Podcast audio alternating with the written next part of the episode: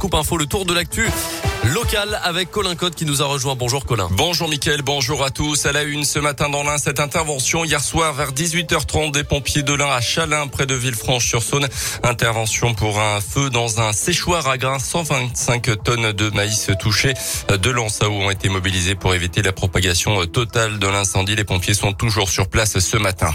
La campagne de la présidentielle se poursuit avec le déplacement hier dans la Loire de la candidate socialiste Anne Hidalgo, l'actuelle maire de Paris, soutenue notamment par le maire de Bourg, Jean-François Debat, a passé la journée à Saint-Etienne avec pour objectif de faire décoller une campagne qui patine.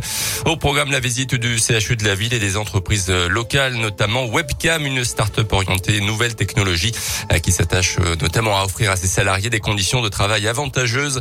Euh, toboggan pour passer d'un étage à l'autre, des bars, mais aussi une salle de concert et même un jacuzzi. Un bien-être au travail qui était une thématique chère à Anne Hidalgo en vue de la prochaine campagne présidentielle. On l'écoute.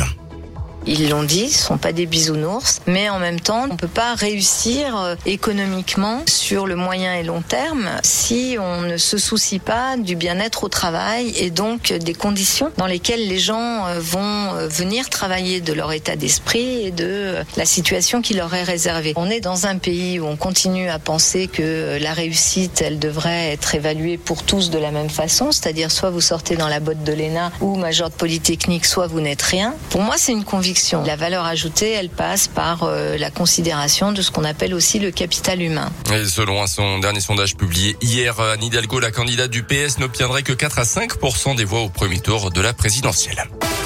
À la une également aujourd'hui, durcir le ton pour sauver les fêtes de fin d'année. C'est l'objectif du gouvernement face à la cinquième vague de l'épidémie.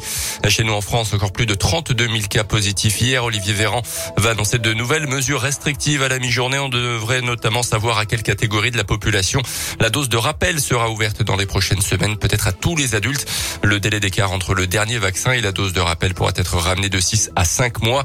La validité du test anti-Covid pour les non-vaccinés qui veulent profiter du pass devrait quant lui passer de 72 à 24 heures.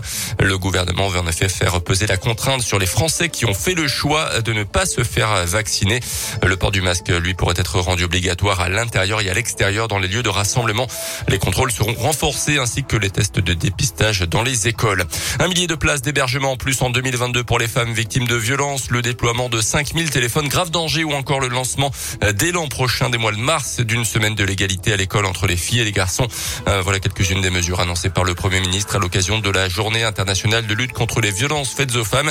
Ce jeudi, à Bourg, un dispositif de dépôt de plainte à l'hôpital va être mis en place. L'an dernier, dans le département, 1369 plaintes pour violences intrafamiliales, dont quasiment la moitié des plaintes de femmes victimes de violences ont été déposées d'après la préfecture. Un chiffre en hausse de 17% par rapport à 2019. On termine avec euh, le foot et la Ligue des Champions, la cinquième journée de la phase de groupe hier. Le Paris Saint-Germain a été battu 2 buts 1 sur le terrain de Manchester City, mais les Parisiens sont quand même qualifiés pour les huitièmes de finale de la compétition. Ils seront euh, deuxièmes de leur euh, groupe. Les Parisiens donc assuré de terminer deuxième ce soir. Place à la Ligue Europa avec le déplacement de l'OL sur le terrain des Danois de Brandby. C'est à partir de 21h un peu plus tôt. L'OM sera en déplacement en Turquie à Galatasaray. 8h03, merci Colin Cotte. L'actu